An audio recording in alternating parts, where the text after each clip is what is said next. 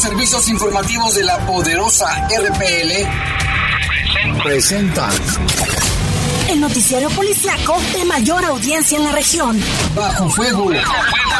Notas, comentarios y más. Jaime Ramírez, Lupita Tilano y Lalo Tapia. Trabajamos en conjunto para mantenerte informado de los sucesos más importantes ocurridos al momento. Ocurridos al momento.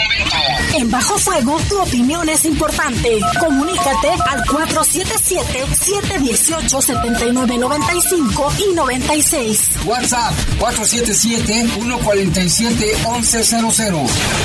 En Bajo Fuego, esta es la información.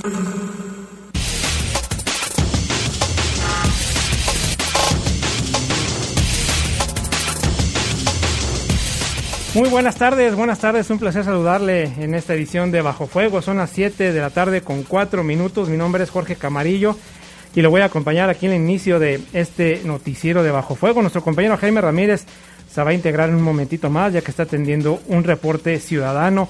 Agradezco el apoyo de mi compañero Jorge Rodríguez Sabanero y en control de cabina máster, ¿quién estará compañero? Julio Martínez, un saludo a Julio que está ya apoyándonos también. Y pues un saludo a toda la gente que pues está regresando a sus casas, en el transporte público. Le mandamos pues un afectuoso saludo que nos están escuchando ahí a todos los, a los trabajadores del, volante, a los choferes, a los taxis, a quienes trabajan en el sistema integrado de transporte. Un saludo muy afectuoso para todos ellos. Y pues vamos a darles eh, un inicio, un avance en la información. Se acaba de confirmar que llegan 100.210 eh, biológicos de AstraZeneca para 21 municipios y esto, bueno, se van a completar esquemas para las personas de 50 a 59 años y de 40 a 49 años. Le vamos a tener los detalles a qué municipios llegan. En información del país, caídas de árboles, fuertes lluvias y anegaciones dejó a su paso el huracán Grace tras pasar por Quintana Roo. Información del mundo, tras cinco horas de tener a las autoridades en jaque, se entregó el sujeto que, amenazó con estallar una bomba, esto en el Capitolio allá en Estados Unidos, en Washington. Son las 7 con 6 minutos, eh, hacemos una pausa y regresamos con toda la información. Comunícate con nosotros al 477-718-7995 y 96. WhatsApp 477-147-1100. Regresamos a Bajo Fuego. Estás en Bajo Fuego. Bajo Fuego. En agua, igualdad te dice noche Otiscome. En León vivimos más de 7.000 indígenas migrantes de siete culturas originarias. El Consejo Consultivo Indígena es el encargado de atender nuestras necesidades e impulsar nuestro desarrollo. En León, todas y todos somos iguales. León, ciudad de primera, gobierno municipal. Toda persona tiene derecho a la libertad de expresión. Este derecho comprende la libertad de buscar, recibir y difundir información e ideas de toda índole ya sea oralmente, por escrito, por internet o por cualquier medio de elección. Es clave para el ejercicio de otros derechos y fundamental para la democracia. Conoce tus derechos humanos. La Procuraduría de los Derechos Humanos del Estado de Guanajuato, PRODEG, está de tu lado. En el poder de las noticias. Poder de las noticias. Y bajo fuego. Y bajo fuego. Contamos con información cierta, veraz y oportuna. Así son los servicios informativos de la poderosa RPL. 100% confiables. Confiables, confiables. Mamá y papá trabajadores. En las guarderías del DIV León te ayudamos con el cuidado de tus hijos. Inscripciones abiertas en La Merced, Jardines de San Pedro, Parque del Árbol, Nueva Candelaria y Parque Arenas. Para más información marca al 477-215-6314. Búscanos en redes sociales del DIV León. Gobierno Municipal. Son tres años de cercanía contigo, de proteger a tu familia, de trabajar por la tranquilidad de todos, de promover una educación de calidad, de asegurar recursos al sector salud de impulsar el desarrollo económico. Gracias por tu confianza y respaldo, por creer en nosotros. Soy Cristina Márquez, tu diputada local del PAN por el sexto distrito. Por ti cumplimos. Tercer informe de resultados de las y los diputados locales del PAN. Yo por ejercer mi derecho al voto. Yo porque busco un cambio. Yo porque nos den trabajo a los mayores. Yo porque busco honestidad. Para que haga tu empleo. Yo por apoyar a mi Estado. Porque lo que hacemos hoy define el mañana. La democracia sigue adelante gracias a la participación de las y los guanajuatenses. Gracias por convertir tu opinión en votos. Eso demuestra tu cariño por nuestro Estado. ¿Y tú por qué votas? Instituto Electoral del Estado de Guanajuato. Estoy joven y sano. No necesito vacunarme. La variante de COVID Delta es más letal y contagiosa. Los jóvenes son el único sector que al no estar vacunado está más expuesto. Aún al superar la enfermedad, las secuelas afectan tanto al sistema inmune que te puede llevar a la muerte. Dale un golpe al COVID y vacúnate. Gobierno Municipal. Estás en Bajo Fuego. Bajo Comunícate con nosotros al 477-718-7995 y 96. WhatsApp 477-147-1100. Continuamos en Bajo Fuego.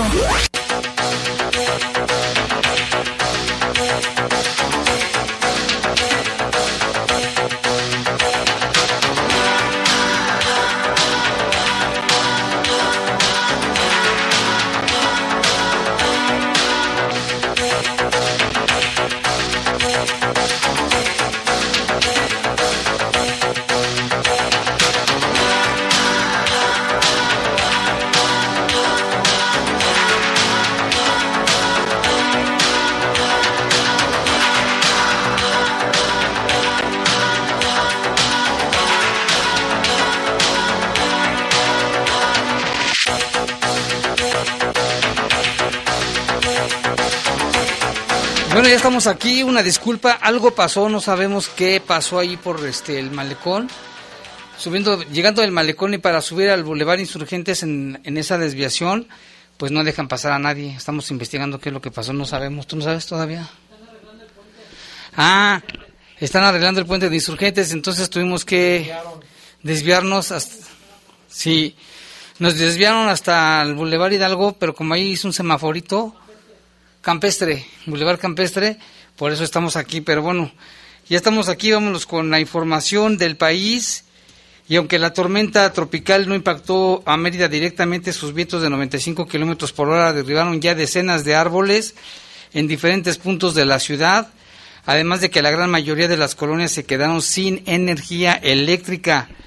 De acuerdo con reportes ciudadanos, las ráfagas de viento de viento y causaron diversos daños como, como, en partes de la prolongación del Paseo Montejo, allí en Mérida, Itzaes y el anillo periférico de Mérida. También se informó que en Cancún hubo caída de semáforos, postes, postes de electricidad, varios árboles, pero sin llegar a mayores situaciones. No hay no hay personas afectadas, Jorge, hasta el momento. Afortunadamente, afortunadamente. Este, no pegó como se esperaba, pero sí dejó árboles caídos, postes, todo. No hay luz, no hay servicio no hay de luz. internet, no hay servicio de telefonía, prácticamente es intermitente lo que dificulta la comunicación con los meridianos. Ya esta tormenta se degradó desde de ser, bueno, era tormenta desde que salió del Caribe, luego llegó en categoría 1, ya se degradó, pero se espera que al cruzar ya la, la península de Yucatán vuelva a agarrar fuerza e impacte las costas de Veracruz, del norte de Veracruz y de Tamaulipas, y tal vez como un huracán fuerte que puede llegar, según los expertos meteorólogos, a grado 4. Así es de que aguas ahí ya se están preparando en Veracruz, en Tamaulipas, con medidas para pues proteger a la población sobre todo. Sí, más vale, ¿no? Más vale prevenir que lamentar. Y bueno, y más información, por el delito de violación agravada equiparada, fue vinculado a proceso el diputado morenista Saúl Huerta Corona, esto después de dos horas de audiencia inicial, el juez de la Sala 8 del Tribunal Superior de Justicia determinó la prisión preventiva oficiosa y tres meses para el término de la investigación correspondiente. El abogado Rafael Castillo expuso que Huerta Corona se reservó su derecho a declarar, por lo que no se, por lo que no se dijo inocente como lo había pregonado con anterioridad, principalmente para recabar las pruebas eh, que sirven para corroborar la hipótesis de inocencia del imputado tendríamos que ir viendo el desarrollo de la investigación, pues hay que recordar que el artículo 321 y al 323 establece una prórroga de investigación complementaria pero no puede excederse de seis meses, dijo el abogado. En entrevista a las afueras de los juzgados de la colonia Doctores, el asesor legal del diputado indicó que la víctima solicitó un millón trescientos veinte mil pesos a cambio de lo que vamos de lo que ha pasado. Señaló que no presentaron datos de prueba en favor del ex legislador, pues ya que buscan llegar a la etapa de juicio oral para demostrar su inocencia. Pues así el tema del, del abogado, del diputado Jaime. Que finalmente no lo detuvieron, ¿eh? así como tal, sino que él mismo se entregó, llegó a un acuerdo con la fiscalía para que lo trataran bien, que no hubiese violaciones a sus derechos humanos. Acordaron a la una y media de la madrugada más o menos, este, en un lugar ahí en la, en la Ciudad de México, en la calle, dicen que se portó muy bien, el abogado del, del diputado dicen que se portó muy bien. Y bueno, esta es una, una averiguación que tiene en su contra esta orden de aprehensión por delito de violación agravada, abuso sexual y mañana le van a cumplimentar otra. Sí, otra. La, la, ah, de, también por violación y ya está por interponerse una más en el estado de Puebla. Él está en prisión preventiva, que esto puede llevar de, de seis meses a un año de prisión. Y bueno, pues él, él, insiste en que es inocente, que no hizo absolutamente nada. La fiscalía dijo que fueron presentaron todas las pruebas este, correspondientes, las pruebas de hay videos, testigos, testimonios, están las pruebas también médicas que le hicieron al, al joven, lo que le encontraron y todo, sí, sí, sí, sí hay, sí hay este, indicios de violación. De, violación. Entonces, pues a ver, no, no, la va a tener fácil el diputado, ¿eh? Sí, no. Y, y, y, lo que se sabe, Jorge, ¿te acuerdas que ahí en Puebla mencionaban que ya tenía mucho más? Este, había, había más Otros jóvenes. Casos, sí, que más, lo sí, por sí. lo menos 10 Así es de que no la tiene fácil. Tiene no, yo me quedé esta, siete, esta de este diez. joven, el día de mañana que quien vea ya presenta la, la, denuncia, ya era, era, era menor de edad cuando se lo hizo también, ahora ya es un adulto. Y está una tercera en Puebla, pero los papás de los, del, joven, de este primer joven afectado, les están pidiendo a todas las víctimas que se animen a denunciarlo, ¿eh? para que no, no lo vayan a dejar libre tan rápido y que deba, deba de, debe de pagar por su delito sí, por los delitos que cometió. Bueno, y más información, el reportero y locutor de radio Jacinto Romero Flores fue asesinado en un ataque armado este 19 de agosto en la comunidad de Potrerillo, en el municipio de Itzazoquitlán. El día de ayer, pues apenas festejaba su cumpleaños número 60. Este conductor de eh, Oriesterio FM recibió al menos dos disparos cuando viajaba en su vehículo color rojo modelo Nissan March el crimen se cometió alrededor de las 10.45 horas en el Boulevard Reforma, confirmaron autoridades estatales, esto en Veracruz. Romero Flores actualmente cubría información general y escribía la columna que se llamaba El Enano del Tapanco.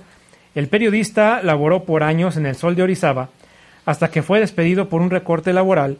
También colaboraba en un programa de radio llamado Diálogo, eh, Dígalo sin miedo, con el antropólogo Jesús Lobato. Compañeros de Jacinto lo recuerdan como un hombre que en su oficio reporteril pues también lo acompañaba de gestiones sociales con sus lectores en las redes sociales, a quienes les conseguía sillas de ruedas o también eh, medicinas. Reporteros de las altas montañas también informaron que Romero Flores fue objeto de diversas amenazas durante los, sus años de reportero. Por lo anterior exigieron, exigieron al gobierno estatal una investigación sobre este crimen que significa pues el número 26 contra reporteros allá en Veracruz en los últimos ocho años. Y bueno, ante esto la Fiscalía General del Estado y la Secretaría de Seguridad Pública pues dice que va tras los agresores. Reiteramos que no se permitirá que intenten amedrentar a la población, mucho menos a los periodistas, por lo que cualquier intento en ese sentido no quedará impune, dijo Cuitláhuac García sobre el caso del gobernador de Veracruz. Durante la reunión de la Mesa de Coordinación para la Construcción de la Paz en Osulama, el gobernador del estado aseguró que la Fiscalía General del Estado y la Secretaría de Seguridad Pública pues ya se encuentran tras las pistas, tras la pista de los agresores pues de este periodista que tenía una una pues extensa carrera allá en Veracruz, Jaime, y fue asesinado.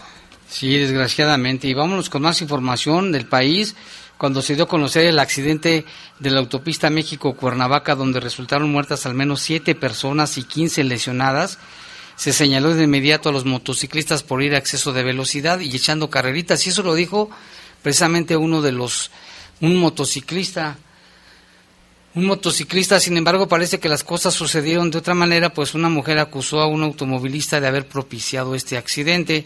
A través de un video que circula a través de la red social de TikTok, se puede ver a la mujer señalando el vehículo que también terminó siniestrado en el muro de contención y acusó al conductor de ir dormido mientras estaba al volante después de documentar los hechos y dar su testimonio ante su celular dijo que se iba con golpe y ni modo. En una segunda toma se puede escuchar a la misma mujer pidiéndole a las personas que vayan a tomar la misma vía que tuvieran cuidado, pues el accidente ocurrió poco antes de pasar el poblado de Tres Marías. Asimismo dio su reporte.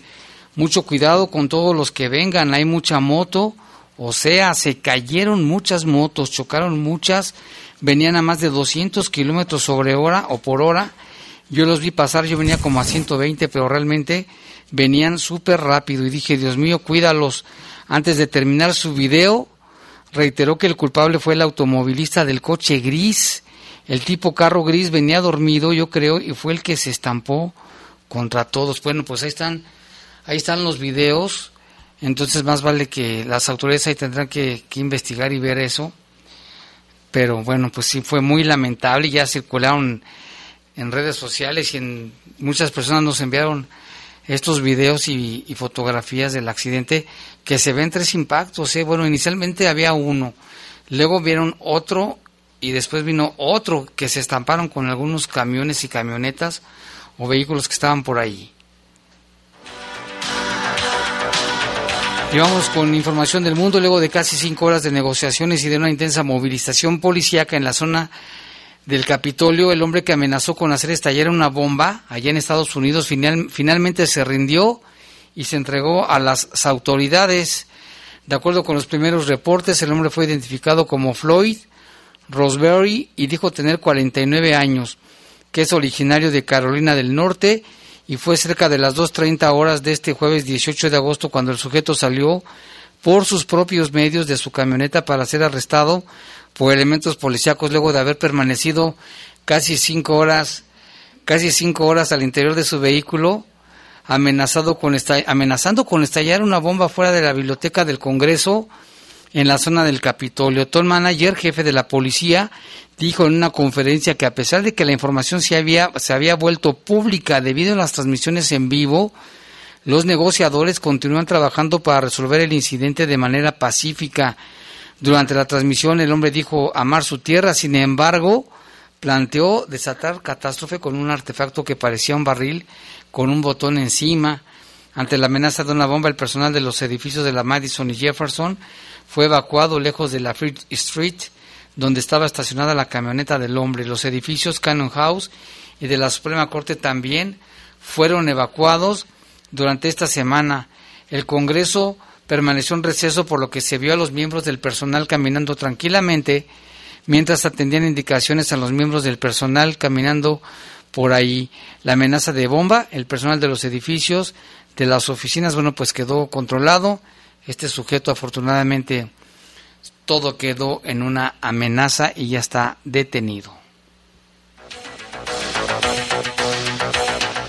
Y en más información, las autoridades de Nueva York evacuaron este jueves parte de la turística plaza de Times Square debido también a un paquete sospechoso, según informaron medios locales. A la una de la tarde estaban cortadas el tráfico de vehículos y peatones de varias calles en ese céntrico enclave y había un fuerte despliegue de agentes de policía local. Debido a una investigación policial, por favor eviten el área de West 45 Street en Broadway hasta la séptima avenida en Manhattan. Seguiremos informando, indicaban las autoridades. De acuerdo con el canal ABC, aparentemente una persona lanzó un objeto de metal en una zona con asientos situada junto a las famosas escaleras rojas en las que se venden entradas, entradas de teatro. Las autoridades han evacuado unos bloques en torno a la zona para investigar el objeto y asegurar que no era peligroso. Teniendo en cuenta la alerta de esta mañana en Washington, D.C., la policía del Capitolio informó que estaba investigando una amenaza de bomba. También ahí no pasó nada, fue simplemente un paquete sospechoso, se aplicaron los protocolos de seguridad y todo quedó en eso, en un susto.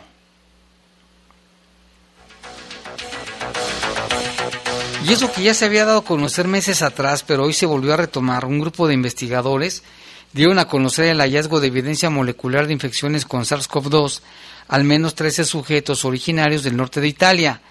El descubrimiento realizado a partir de muestras de piel reveló que la COVID-19 podría ya haber existido en, en, Italia desde septiembre del año 2019. Esto no es nuevo, ¿eh?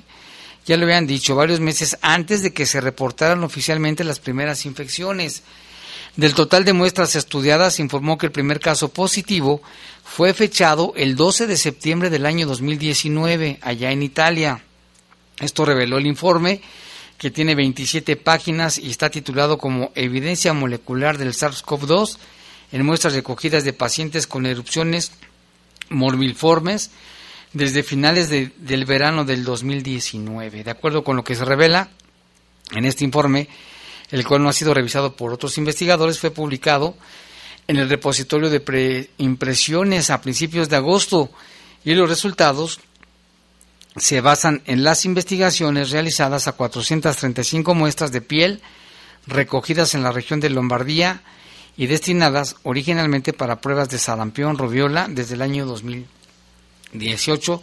Habrá que esperar de que se analicen bien por otros investigadores y saber si esto es cierto, ¿no? Que desde antes de que entonces se diera a conocer en China, supuestamente ya había en Italia. 7 con 25, vamos a hacer una breve pausa, volvemos con más en un momento aquí en Bajo Fuego. Comunícate con nosotros al 477-718-7995 y 96. WhatsApp 477-147-1100. Regresamos a Bajo Fuego. Estás en Bajo Fuego. Bajo Fuego. Si la información quieres obtener.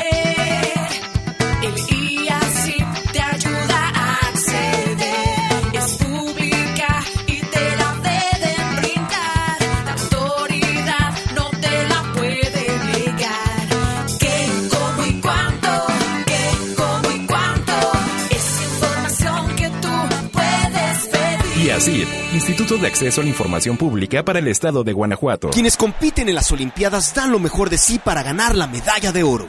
Del mismo modo, las empresas deben esforzarse por ganar tu preferencia. Cuando las empresas compiten, las familias podemos elegir el producto o servicio que mejor se ajusta a nuestras necesidades y a nuestro bolsillo. Hoy más que nunca, queremos tener opciones para gastar mejor nuestro dinero. Con competencia tú eliges. Un México mejor es competencia de todos. Comisión Federal de Competencia Económica, COFESE. Visita COFESE.mx.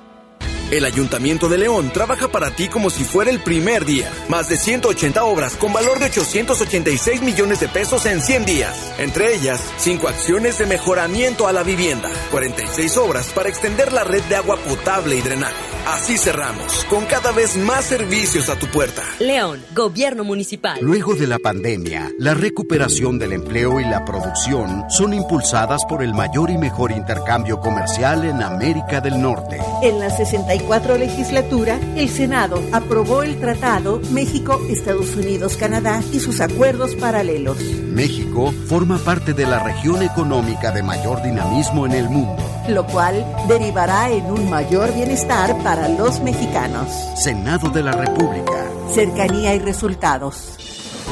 Son tres años de cercanía contigo, de proteger a tu familia, de trabajar por la tranquilidad de todos, de promover una educación de calidad, de asegurar recursos al sector salud, de impulsar el desarrollo económico. Gracias por tu confianza y respaldo, por creer en nosotros. Soy Noemí Márquez Márquez, tu diputada amiga por el décimo distrito. Por ti cumplimos. Tercer informe de resultados de las y los diputados locales del PAN. Estás en Bajo Fuego. Bajo Fuego. Comunícate con nosotros al 477-718-7995 y 96. WhatsApp 477-147-1100. Continuamos en Bajo Fuego.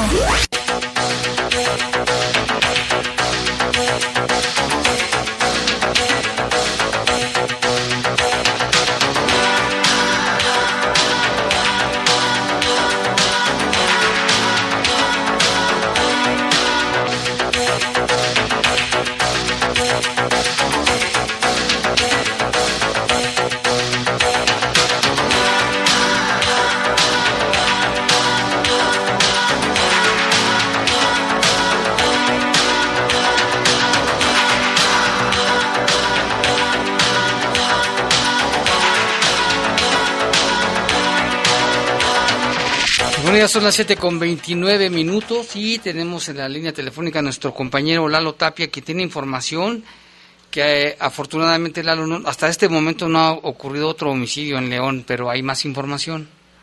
Sí, ¿qué tal? Buenas tardes, Jaime. Buenas tardes a todo el auditorio. Pues sí, ya, ya lo hemos platicado en, en varias ocasiones que, pues desafortunadamente esta situación de que no haya homicidios, pues es la nota del día, ¿no?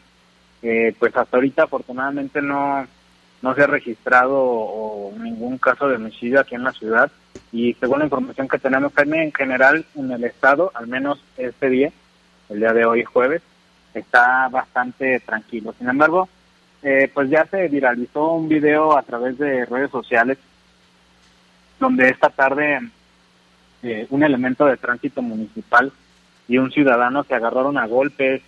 Esto ahí en el Boulevard Adolfo López Mateos, justo frente a Plaza Venecia. Eh, recordemos que ahí se, se, colocó un, bueno, es un punto de, de vacunación, ahí Plaza Venecia. Y bueno, aparentemente, o según las primeras versiones, eh, el oficial de tránsito fue agredido por este ciudadano, y, eh, porque no le daba el paso. Eh, hay un video que, este video que mencionamos, donde se ve que el ciudadano va en compañía de otra persona que está en silla de ruedas y aparentemente empieza a reclamarle al oficial de tránsito porque estaban circulando los vehículos y no les daba el paso. En un momento se hicieron de palabras y después esta persona se le fue a golpes al, oficial, que pues digo, a final de cuentas también se defendió, también tiró ahí algunos golpes.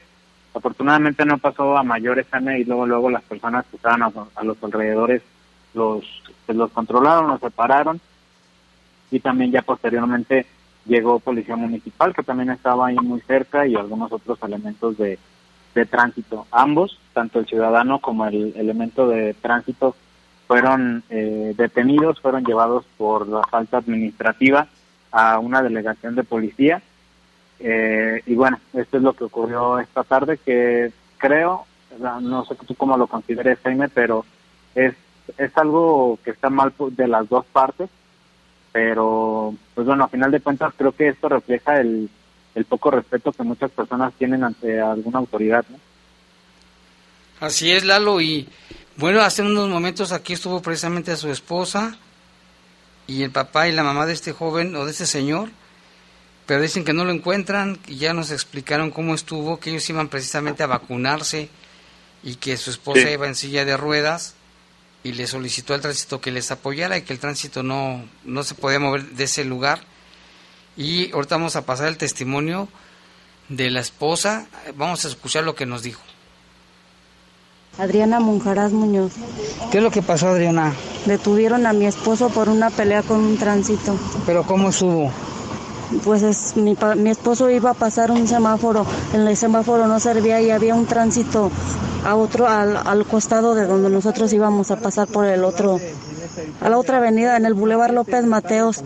Y mi esposo le hizo la señal al tránsito que le echara la mano para que nos dejara pasar el sí los carros y el tránsito. No volteaba y no volteaba. Después mi esposo corrió corrió y le dijo al tránsito, oye, échame la mano, pues mi esposa la traigo en silla de ruedas. Dice, y pues no puedo parar yo el tránsito. Y el tránsito le contestó, dice, sí, para eso estoy, pero entiéndeme que estoy de este lado, dando el paso de este lado. Dice, yo no puedo estar en los dos lados. Y ya se empezaron a hacer de palabras y se golpearon y el mismo tránsito pues insultaba a mi esposo también con maldiciones. ¿Y luego qué pasó? Llegaron elementos, más elementos de tránsito y policía municipal y esposaron a mi esposo y se lo llevaron detenido. Y ya ahorita nosotros fuimos a la delegación que está por por el Tajo de Santana en las Camelinas. Ah. y resulta que ahí no no han llevado no lo han llevado. Fue a donde me indicaron a mí que lo iban a llevar ¿Y no fueron a Sepul acá Sepul donde está acá arriba no. No y de ahí una licenciada habló acá a la de León 1 y dijeron que tampoco lo han llevado para allá. ¿Cómo se llama su esposo? Fernando Ismael Noriega González. Entonces, si nos están escuchando las autoridades, ¿qué les dice?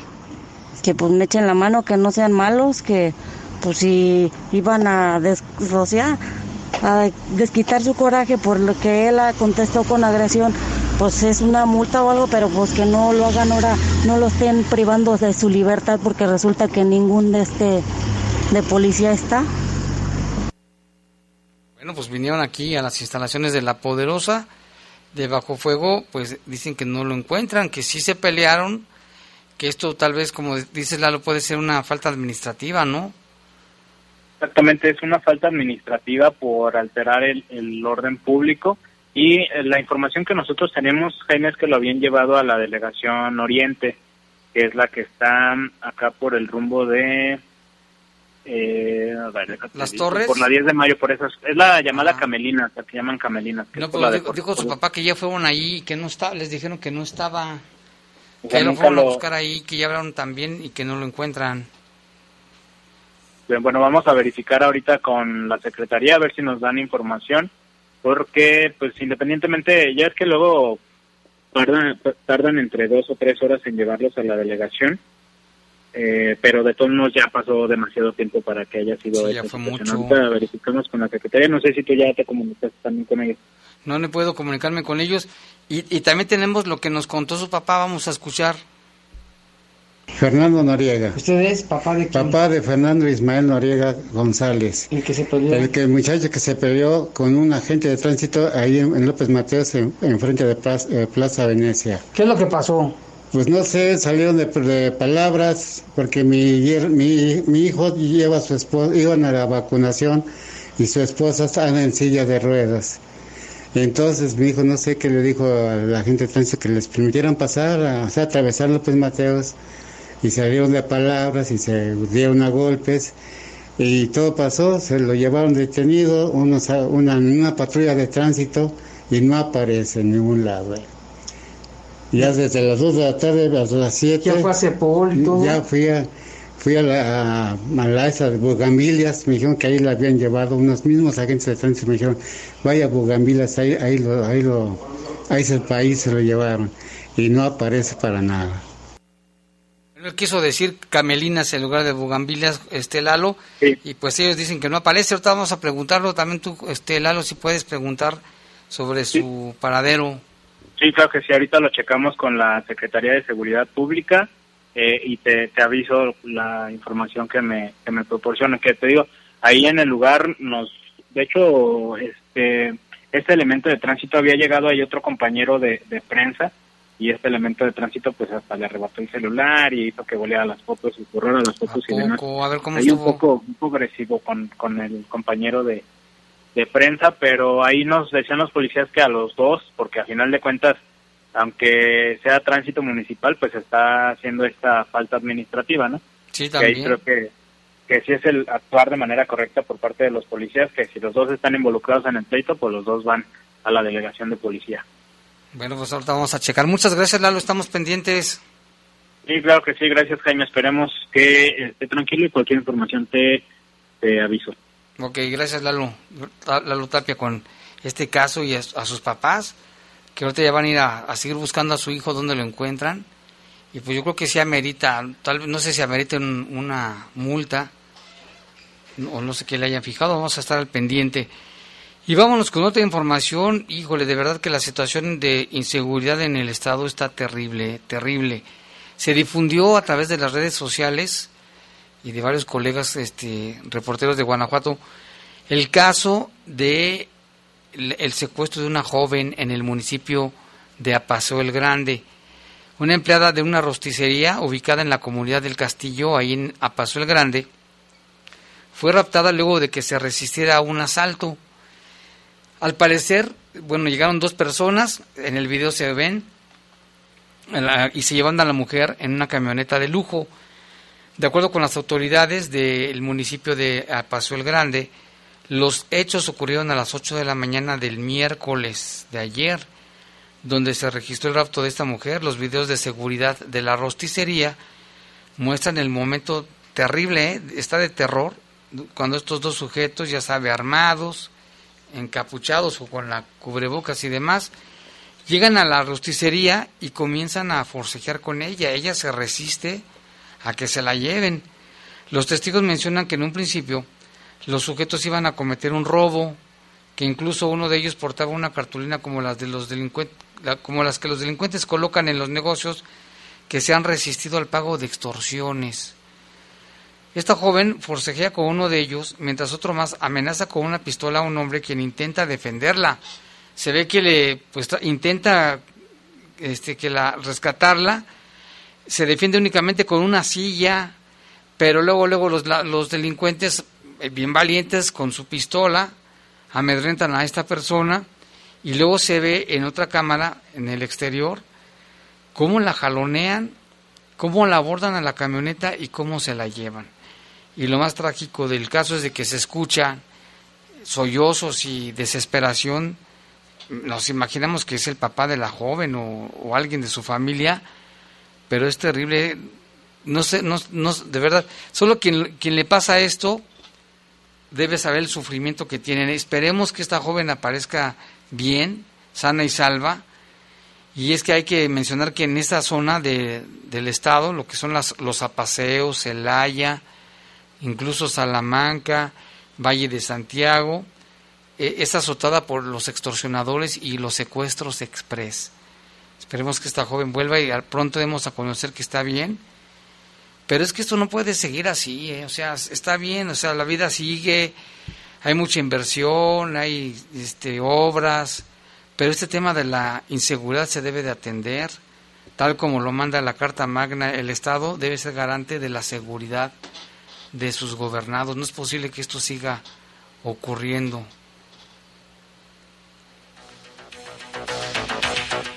Y en otra información, un sujeto de 76 años y dos sujetos más fueron localizados y detenidos por agentes de investigación criminal. Esto por el seguimiento de una investigación por el robo millonario a la empresa CEPSA, a la que asaltaron.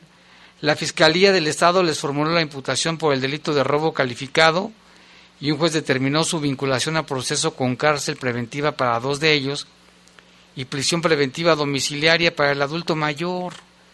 A ver, este señor ya en lugar de que esté tranquilo en su casa, a través de una investigación de carácter científico que involucró el quehacer de la Unidad Especializada de Investigación de Robo a Casas Habitación, dice el comunicado, pues se llevó a cabo la, la audiencia y esto se derivó de la localización de tres implicados en el robo de un camión blindado de traslado de valores afuera de una sucursal bancaria en la zona centro de Salvatierra. Estos hechos ocurrieron el 10 de agosto eh, pasado por la mañana, cuando el sistema de emergencias local alertó a la Fiscalía General del Estado por el robo a un camión de traslado de valores afuera de la sucursal bancaria Bancomer, allá en Salvatierra. Cuando intervino la Fiscalía General del Estado, pues se inició la investigación por robo de esta manera se logró detener a, los y con elementos probatorios, con todas las este, evidencias y con datos de prueba y se estableció la, la presunta culpabilidad de, de, de, ah, del robo de una cantidad millonaria. No dicen cuánto fue, pero que es millonaria. Ellos son Gerardo, Luis Felipe y Omar Israel. Todos ellos son originarios de Celaya quienes en conjunto con otras personas aún no identificadas planearon y ejecutaron el robo.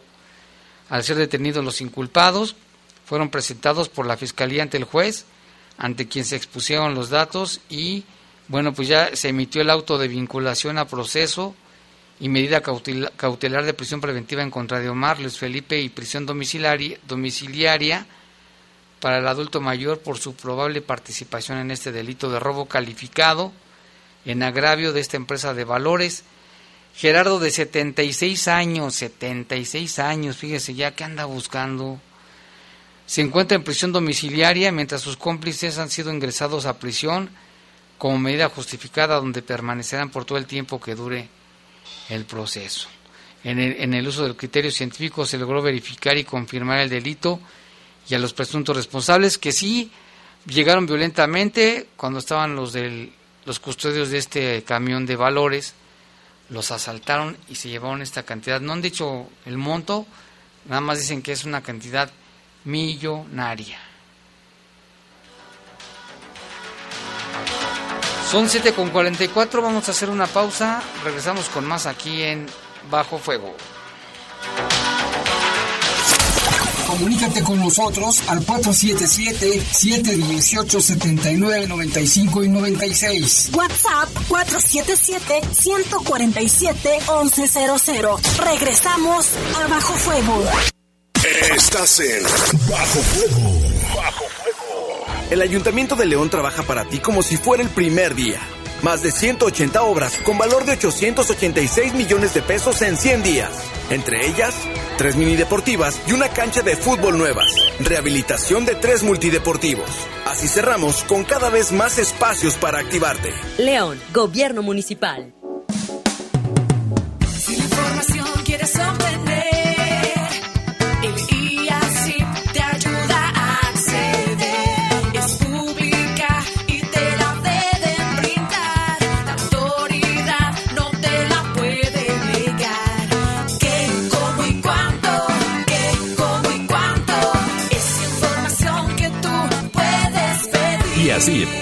De Acceso a la Información Pública para el Estado de Guanajuato. Son tres años de cercanía contigo, de proteger a tu familia, de trabajar por la tranquilidad de todos, de promover una educación de calidad, de asegurar recursos al sector salud, de impulsar el desarrollo económico.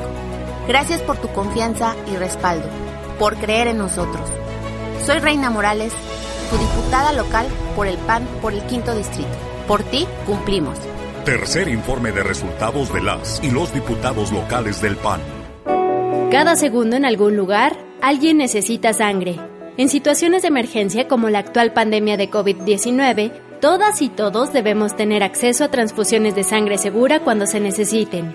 Tu donación puede salvar tres o más vidas.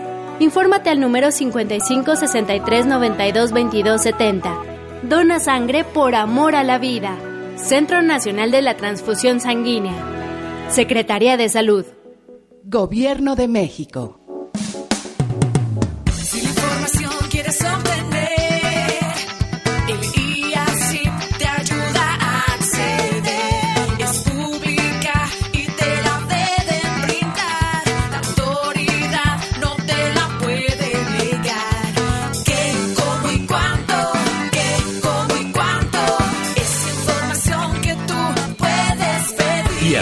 Instituto de Acceso a la Información Pública para el Estado de Guanajuato. En la Procuraduría de los Derechos Humanos del Estado de Guanajuato estamos cerca de ti. Sigue nuestros contenidos educativos para que conozcas tus derechos humanos. Ingresa a nuestro portal en internet, síguenos en YouTube, Facebook, Twitter e Instagram, donde además podemos interactuar y resolver tus dudas. Accede a la aplicación para celulares y a nuestro podcast, donde además puedes conocer a detalle el trabajo de la Procuraduría. Solo búscanos como PRODE. En el poder de las noticias. Poder de las noticias. Y bajo fuego. Y bajo fuego. Contamos con información cierta, veraz y oportuna.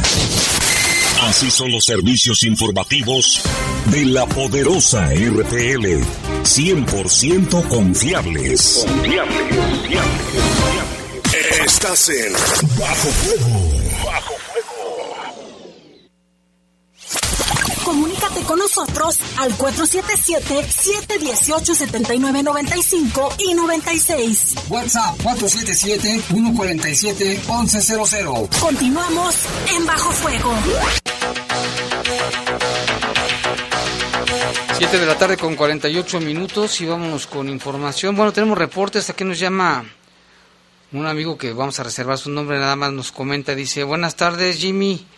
En razón a la pelea del tránsito contra el ciudadano, es bueno hacer notar que los tránsitos y policías están capacitados para controlar corporalmente a personas agresivas y no para medirse de esa forma de mucho da mucho que desear la capacitación de los elementos de las corporaciones, pues sí se supone que tienen capacitación y protocolo para dominar a quien sea y no ponerse así al, al tú por tú. Y aquí nos dice nos llama Datali, le mandamos un saludo. Dice, buenas noches, estoy escuchando las noticias. Hablando de la seguridad, asaltaron a los papás de mi novio. Sus papás tienen 69 y 80 años. Les marcaron a su casa, eran cuatro hombres. Ah, los amarraron. Los amarraron. Eran cuatro hombres que les dejaron las manos moradas. Imagínate, también unas personas mayores ya en la friegan, ¿eh? los rateros. La inseguridad en el estado de Guanajuato es un problema muy grande. Imagínate estas dos personas, Jorge, de 69 y de 80 años, los, los amarran, les dejaban las manos moradas, imagínate. El susto, el miedo, el temor y aparte lo que se hayan robado. Ah, no, es que esto no, sé, de verdad no es posible que las, las cosas sigan de esta manera. También aquí dice buenas tardes. Jaime, espero que se encuentren bien. Disculpe la, molesta, espero no incomodar una pregunta entre todos sus amigos. ¿Conocerán a un cirujano? Es con el motivo relacionado con mi esposa, ya que requiere una operación de vesícula, pero tenemos mucho miedo que afecte al bebé. No sé si ya fueron al hospital, al hospital general, no sé, Armando. Los médicos me imagino que deben de saber algún procedimiento y lo vamos a checar. Y por acá también tenemos otro reporte. Bueno, no, vamos con información. Durante patrullajes implementados por las Fuerzas de Seguridad Pública del Estado, fueron aseguradas cuatro armas largas tipo AR-15, 150 cartuchos útiles calibre .223, ocho cargadores y placas balísticas, así como un par de carros. Esto como resultado de recorridos realizados por las fuerzas estatales en la comunidad primera fracción de Crespo, allá en Celaya. Hacia La Palmita, elementos estatales detectaron a varias personas a bordo de una camioneta tipo RAM y un vehículo tipo sedán quienes portaban armas de fuego.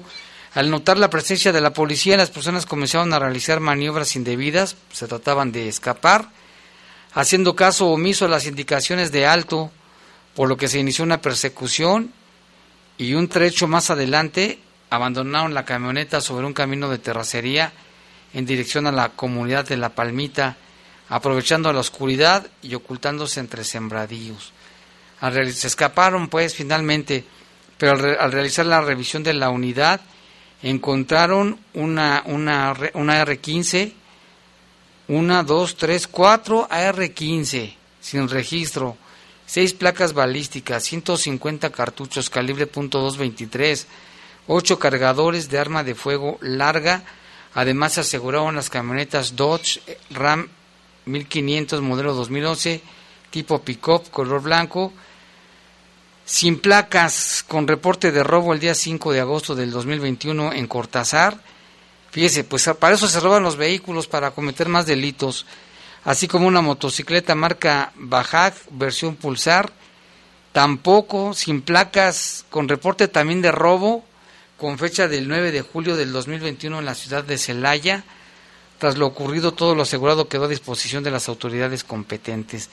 Lamentablemente no, no los detuvieron, pero por lo menos sacaron de la circulación estas armas AR-15, imagínense, AR-15, no pistolas calibre 22, sino estas armas largas de grueso calibre.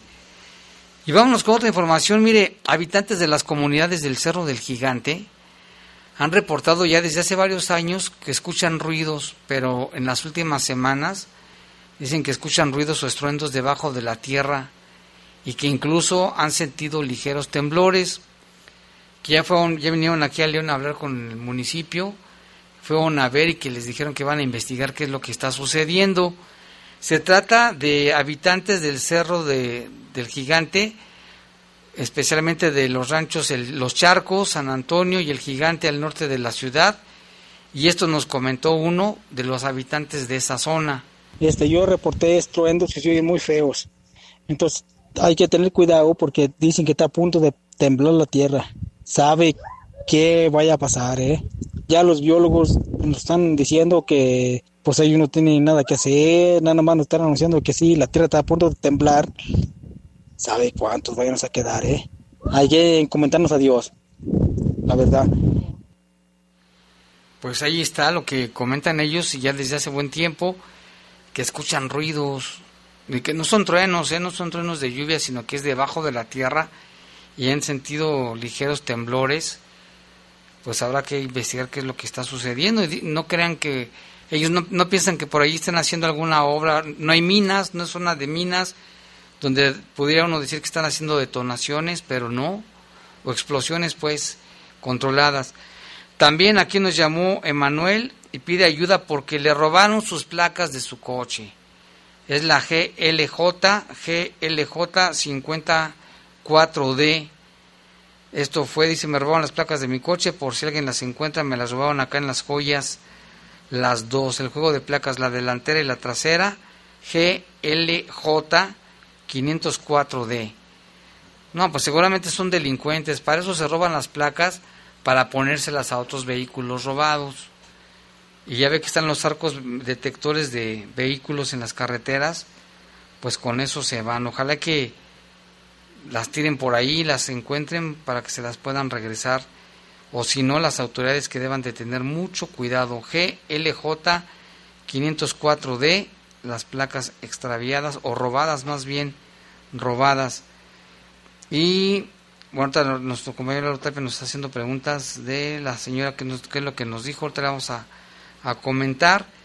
También buenos saludos a Natalie, esperemos que ya haya escuchado. Qué lamentable lo que le pasó a sus papás, ¿eh? la verdad. Y también este Juan Pablo, Juan Pablo Castro, pues también está esperando que ojalá alguien haya encontrado sus pasaportes.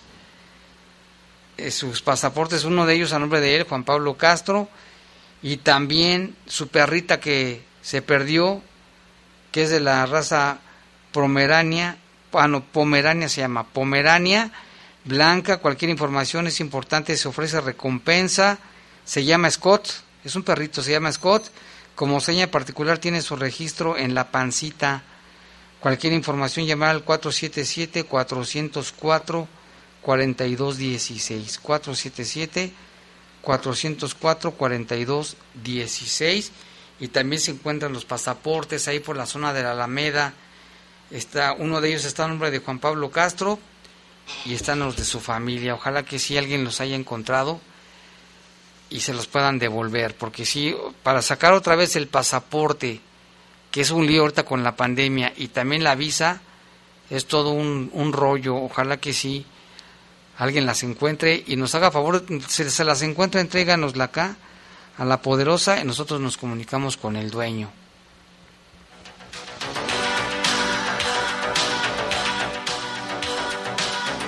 Y también otra información de elementos de las fuerzas de seguridad pública del Estado lograron asegurar en, aquí en León a dos tripulantes de un carro que traían consigo un arma de fuego calibre 9 milímetros y un cartucho. El hecho es resultado de un patrullaje sobre Boulevard Las Joyas en la colonia Convive, cuando elementos de la División de Operaciones tuvieron a la vista dos hombres a bordo de un automóvil, al parecer consumiendo bebidas embriagantes. Luego de aplicar los protocolos de actuación, les fue asegurada entre sus pertenencias un arma de fuego corta, calibre 9, con un cargador abastecido y un cartucho útil. Estas personas se identificaron como Juan, de 23 años, Armando, de 31, con domicilio aquí en León, y tripulaban un carro Nissan Versa 2017, tablillas de circulación sin reporte de robo hasta eso, pero traían una pistola y un cartucho. Y como parte de la profesionalización del personal que ofrece el servicio de seguridad privada y sumar esfuerzos para fortalecer la seguridad, aquí en León inició ya el primer simposium internacional de seguridad privada, que fíjese que son más los elementos de seguridad privada que los de la policía, ¿eh? son más de 5 mil. Actualmente en la ciudad se cuenta con 208 empresas que ofrecen el servicio de seguridad privada con conformidad municipal y más de 5.900 vigilantes y guardias que están debidamente registrados. Fíjese, de la policía son más de 2.000 elementos y de los privados son más de son casi 6.000 casi 6.000 es por ello la importancia de llevar a cabo este primer simposium. El alcalde Héctor López Santillana explicó que León vive un reto importante de aumento poblacional, el crecimiento de la mancha urbana y más industria, comercios y servicios y demanda más cobertura de vigilancia y protección para la población.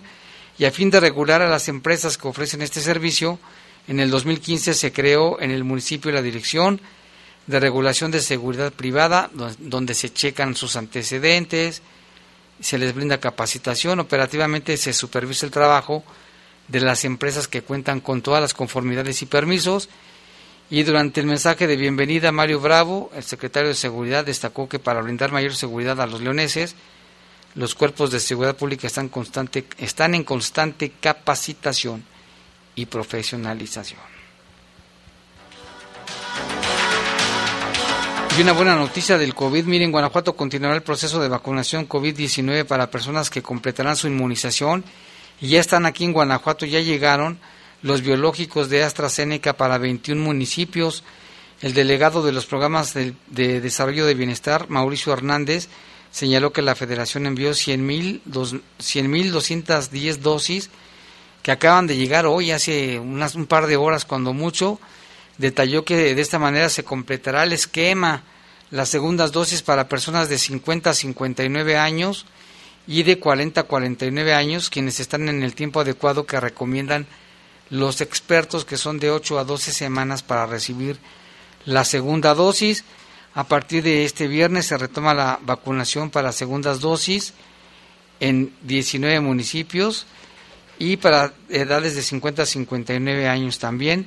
Ya estaría próximamente avanzando la vacunación de 30 a 39 años de edad y adelantó que próximamente llegarán los biológicos para el grupo de 18 a 29 años de edad, quienes han mostrado gran interés por ser vacunados. Ya nos vamos, ya son las 8, le agradecemos la atención, le invitamos a que nos escuchen los espacios informativos y también a que se quede aquí en la programación poderosa porque a continuación sigue el poder del fútbol. Los servicios informativos de la poderosa RPL presentaron el noticiario policiaco de mayor audiencia en la región. Bajo fuego. Bajo fuego. Gracias por tu atención.